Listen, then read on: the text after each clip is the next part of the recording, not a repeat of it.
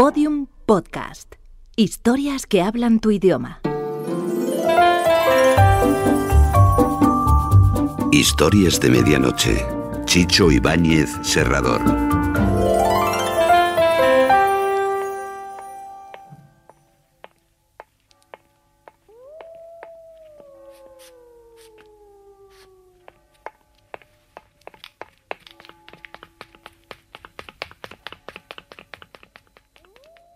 Historias de medianoche.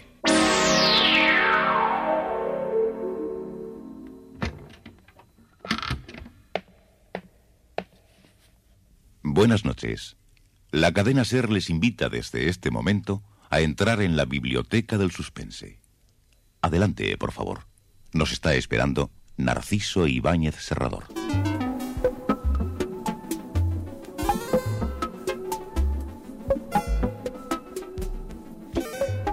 Hay gente que, se deja los paraguas dentro de los taxis. Pero el individuo que nos preocupa esta noche ha perdido su corazón en un quirófano. Y como un corazón no es un paraguas ni un quirófano se asemeja a un taxi, el problema es mucho más complicado de lo que parece. Lo mejor que podemos hacer es continuar con la pequeña odisea de ese director de la Orquesta Sinfónica de Nueva York llamado Richard Kroll.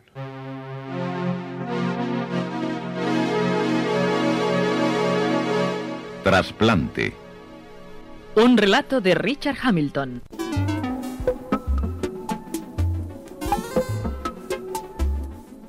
Richard Kroll abrió los ojos. Estaba de nuevo en su habitación 222 del Memorial Hospital de Nueva York. Una enfermera estaba al lado de su cama. Eh, Señor Kroll, su operación ha resultado muy satisfactoria. Todo. Todo parece repetirse una y otra vez. Yo recuerdo que usted me ha dicho esas mismas palabras. Es igual que girar en un carrusel montado en un caballo de cartón. El doctor Dalton le informará de su estado posoperatorio mañana.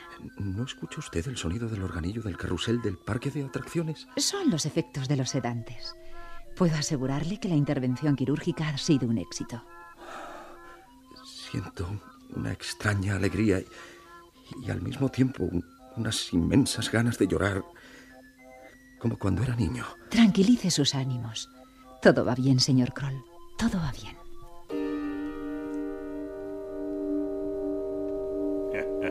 ¿Todo va bien, ratón colorado? Cuando tenía nueve años, recuerdo que quería encerrar a mi abuelo dentro de un viejo armario de madera negra con dos largos espejos en las puertas. Mi abuelo Philip era un hombre delgado y huesudo, y repetía, burlándose de mí, aquella frase. ¿Todo va bien, ratón colorado? ¿Dónde estuviste metido durante toda la fiesta de mi cumpleaños? En el desván. ¿En el desván? ¿Y por qué te escondiste? No me gusta la gente que viene. Me da. me da vergüenza. Siempre haces lo mismo. Cuando viene alguien de visita, te pones con las mejillas encendidas y te metes en la cocina. No saludas, no te gusta que hablen de ti, que te miren. Me da vergüenza, abuelo. Algo increíble. increíble. No sé cómo te criaron tus padres. De espaldas a la vida. No te he visto reír desde que te conozco. ¿Es que acaso no tienes dientes para mostrarlos? Eh, Sí, abuelo. Eh, eh, Los tengo todos. Mire. Quiero ¿eh? que los enseñes riendo a la gente, saludándola. Eres un pobre ratón que se esconde de la gente. Y eso serás cuando seas grande. un pobre ratón colorado. Se burlaba de mí, de mi timidez, de mis huidas desesperadas. Lo odiaba más que a nada en este mundo, y por eso quería meterlo en el armario y ponerlo en un colgador para que se balanceara encerrado. Pero a la mañana siguiente el abuelo no despertó. Había muerto de un ataque al corazón cuando estaba durmiendo. Lloré sin poderme contener delante de su ataúd. Abuelo. Abuelito. La gente creyó que era porque lo quería mucho, pero se equivocaban. Lloré porque se había escapado. Se ha marchado. Ya no podré encerrarlo en el armario. Dentro de aquel armario de madera negra estaba toda la gente que odié en mi niñez. El señor Tadbal también estaba sonriendo como una serpiente. Era mi profesor. Yo era delgado, débil y no muy buen estudiante, pero algo había decidido. Encerraré en el armario al señor Tadbal. Richard Kroll, multiplicaste en lugar de restar. Y ahí tienes un 5 cuando tenía que ser un 4. Tú has sido el único que te has equivocado. Día tras día me humillaba, me dejaba sin recreo, se burlaba de mí delante de todos. Vean a ese genio de las matemáticas. Ha dividido en la pizarra los resultados de las sumas. Y resulta que ahora están faltando manzanas en el problema. Eres un inútil, Richard. El más torpe de la clase. Ya había decidido meter dentro del armario al profesor cuando el señor Tadbal inesperadamente no vino a clase. El director del colegio, muy pálido, entró en el aula y nos dijo... Ha ocurrido un lamentable accidente. El señor Tadbal fue atropellado por un camión cuando venía a la escuela. Se suspenden las clases en señal de duelo. El señor Tadbal también se había escapado. Y no había podido encerrarlo y dejarlo colgado del perchero del armario. Un día Entré en el gran ropero negro para sentirme envuelto por las negruras. Cuando cerré las puertas a mis espaldas, sentí que caía vertiginosamente y grité angustiado. ¡No!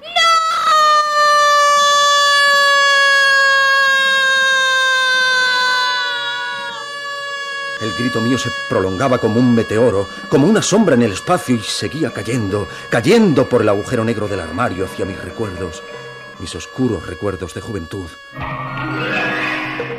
De pronto dejé de gritar. Había llegado al fondo y había junto a mí varias personas y un fuerte olor a naftalina. ¿Todo va bien, ratón colorado? Y bien, mi querido nietecito, ¿qué haces aquí? Tienes las mejillas enrojecidas de vergüenza. ¿De dónde vienes? De... de mi armario. Siempre tan torpe, siempre Supongo que ahora no te vas a esconder debajo de la cama. A mi lado está el señor Tadwal, tu maestro. Richard Kroll, ¿vas a contestar o no a la pregunta? Eh, ¿Cuál es la pregunta, señor Tadwal? Estabas distraído otra vez.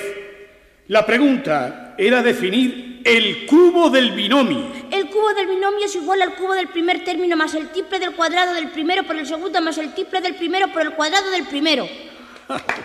bien.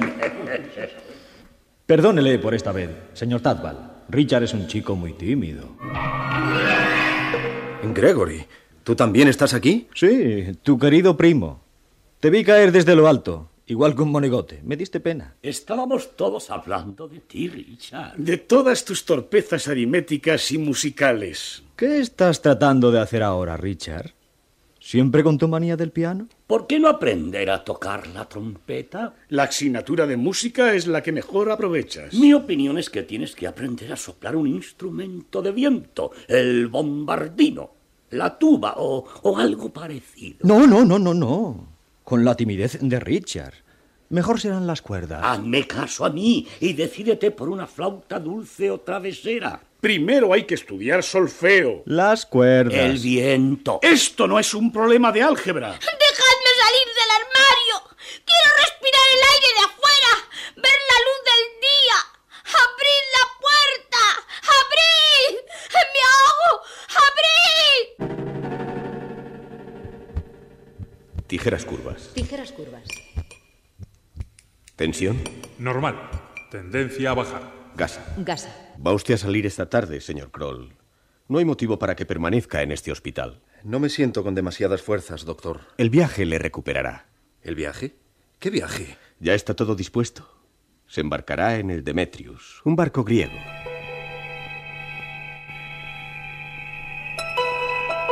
Una ambulancia negra le esperaba en la puerta principal. Rachel Kroll se sentía desorientado. Del brazo de la enfermera descendió la escalinata del hospital. Señor Kroll, le deseo un feliz viaje. Eh, señorita Anabel, estoy algo confuso. ¿Hacia dónde me dirijo? ¿Cuál es el motivo de mi viaje? Usted lo sabe demasiado bien. ¿Y mi corazón? ¿Qué ha pasado con mi corazón? No se preocupe por él. Bueno, espero que se acuerde de nosotros. Y allí estaba, en la dársena 16 del puerto de Nueva York. Era un enorme transatlántico. Eh, Su cubierta daba la impresión de ser un, un vasto desierto. Al llegar arriba, Richard Kroll eh, sintió vértigo. Una alta figura oscura se acercó a él. ¿El señor Richard Kroll? Sí, soy yo. Tenga la bondad de seguirme. Le acompañaré a su cabina.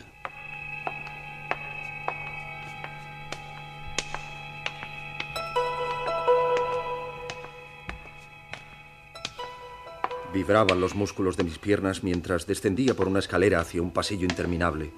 El hombre que me precedía se detuvo ante una de las innumerables puertas. La cabina 222. Este es su camarote. Le traeremos su equipaje inmediatamente. Camarote 222. El mismo número de mi habitación en el hospital. Dígame, ¿dónde se dirige el barco? Rumbo al este, señor Kroll. Cruzamos el Atlántico, entonces. Necesito saber dónde vamos. El Demetrius no tiene su travesía fijada de antemano. Y la pregunta carece de sentido. Su secretaria podrá informarle más detalladamente. ¿Mi secretaria? Sí, su secretaria particular.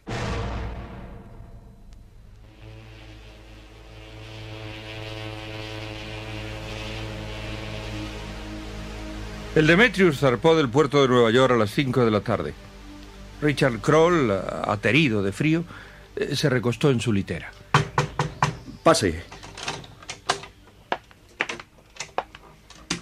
¿Cómo está usted, señor Kroll? ¿Usted? Annabel, no sabía que venía a bordo. No, no. eh, Sufre una confusión. ¿Es posible que no me reconozca? No es usted la enfermera del hospital. Ah, no. Yo soy Sarah Pierce, su secretaria. Es curioso.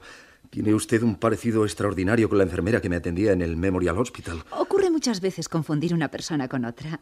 Es que ella, Annabel, tenía el mismo rostro y hasta la misma voz. Pues ha sido una coincidencia. Tijeras planas. ¿Qué dijo usted? Nada. Eh, que hay personas que se parecen. Mencionó usted algo de tijeras. ¿Yo? Oh, no, señor Kroll. ¿Qué es eso? Escucha. ¿Qué? El organillo del parque de atracciones. Llega nítidamente su sonido. ¿No, no lo oye usted? Es el rumor del mar que le confunde a usted. También lo oía en mi habitación del hospital. La música del carrusel, de los caballos y los elefantes que suben y bajan dando vueltas. Pues tenga la seguridad de que en este barco no hay ningún parque de atracciones. Tranquilícese. Bisturí. ¿Bisturí? ¿Por qué ha dicho usted bisturí? Yo no he dicho bisturí. ¿Está usted muy pálido? Tengo miedo. Mi cabina tiene el mismo número de mi habitación del hospital. ¿Cómo ha pasado la noche? ¿Se siente todavía deprimido? Tengo una confusión singular, Sara. Esta noche me levanté de mi cama y, y arrastrándome me dirigí hacia el fondo del pasillo. Es posible. Eh, Tiene que haber sido un delirio. No, no, no, no, no ha sido un sueño. Tengo mis rodillas todas arañadas. Es increíble. ¿Y qué trataba de hacer arrastrándose por los suelos? No lo sé. Notaba un extraño impulso de escapar de este barco. Tendrá que tomar algún calmante. Me, me siento incapaz de aclarar mis ideas. Por ejemplo, el diagnóstico del hospital es contradictorio. El doctor Dalton decía que, que yo era un cadáver. ¿Cómo es posible que me esté alejando de Nueva York cuando, cuando tengo que estar frente a la orquesta sinfónica dentro de... de, de- ¿qué, qué, qué día es hoy?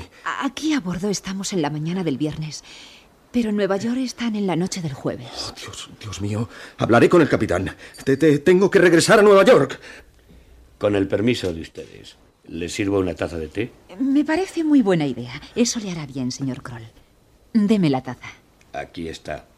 Cucharilla, Cucharilla, azúcar, azúcar, tijeras planas, tijeras planas, gas. gas. ¡No! ¿Qué ocurre?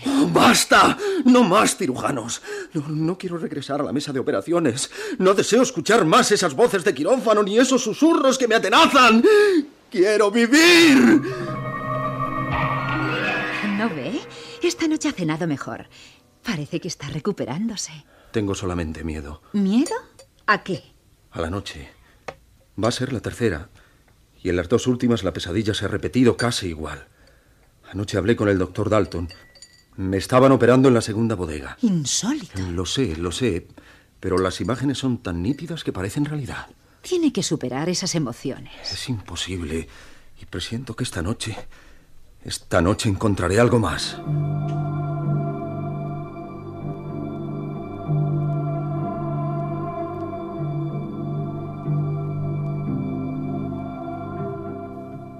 La tercera noche. Otra vez el, deslizamiento. Eh, Se arrastraba lentamente por el pasillo. Después, la puerta y la escalera.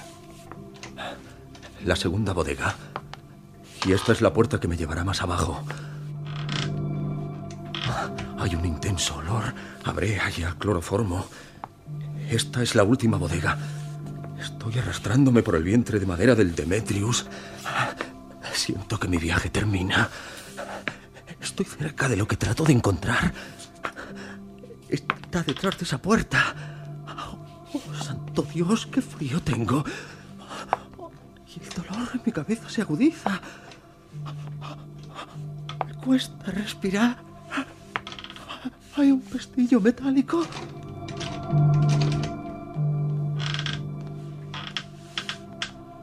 Richard Kroll logró abrir la última puerta. Al penetrar en el oscuro recinto, descubrió la tenue luz de dos candelabros sobre una larga mesa. Pasa, Richard. Te estábamos esperando. Como siempre llegas a la hora que se te ocurre. Eran las voces de los espectros del armario. Su mujer Iris, el abuelo Philip y su primo Gregory. Pasa, pasa de una vez, hombre, y siéntate. Mira que no es broma estar tres días esperando tu llegada para comenzar a cenar y tú sin presentarte. Porque se te ocurrió hacerte un trasplante de corazón. Ya podías haber avisado. ¿Y qué? ¿Ya te abrieron el pecho? ¿Qué encontraron dentro? Me imagino que se ríen. O tal vez un tonel de whisky. No, no podéis dejarme en paz, aunque sean mis sueños. Lo tuyo es una borrachera, que es diferente. Y encima se enfada con nosotros. Richard, tú sabes que los planes que hemos hecho para que tú puedas sentirte verdaderamente... ¡Basta de planes! ¡Basta de felicidad prefabricada! Eso díselo a tu mujer. Yo nunca me he metido con tus caprichos. Iris lo único que quiere es que Richard deje de ser un borracho. Pero seguirá así, como lo veis ahí delante de nosotros. Despeinado, con su cara lívida y olor a whisky. A menos de tres días del concierto que ha de dirigir. Ten en cuenta, mujer, que viene de la mesa de operaciones. ¿Y que le han abierto el pecho? De todas maneras, podría haberse peinado. A lo mejor el doctor le ha prohibido peinarse. Tengo sed. ¿Qué te apetece tomar? Hielo. ¿Hielo? No hagas bromas. Sírvele, Gregory, de esa botella. Siempre quise hacer algo importante. De modo que pensé, si no puedes encontrar algo que te dé alegría, busca algo que te dé tristeza. Solamente tenía que hacer alguna cosa horrible y luego echarme a llorar. ¿Y qué cosa horrible hiciste? Cuando yo tenía diez años, descubrí que la centolla seguiría viviendo mucho después de que yo hubiera muerto. Entonces cogí una piedra y la golpeé hasta que le rompí el caparazón. Fue mi primer crimen. Eso. ¿Eso quiere decir que has cometido otro? Dios mío, mi marido se dedica a asesinar centollas. He destruido dentro de mi cabeza muchas cosas, muchos lugares y mucha gente que no podía soportar. Nadie dijo nada. Y los espectros fueron fueron desapareciendo entre la bruma que se filtraba desde arriba. Richard Kroll quedó solo en aquella bodega del barco.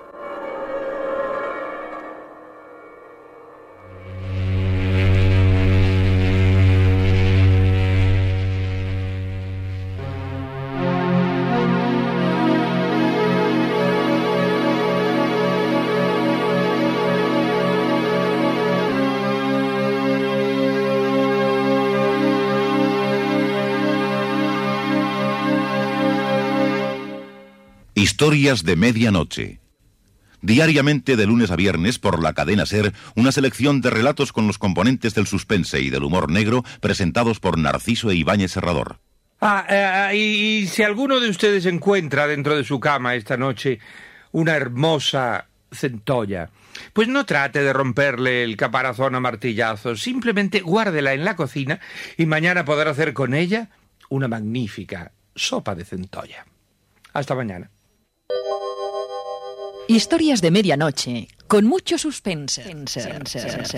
Síguenos en Twitter, arroba podiumpodcast y en facebook.com barra podiumpodcast.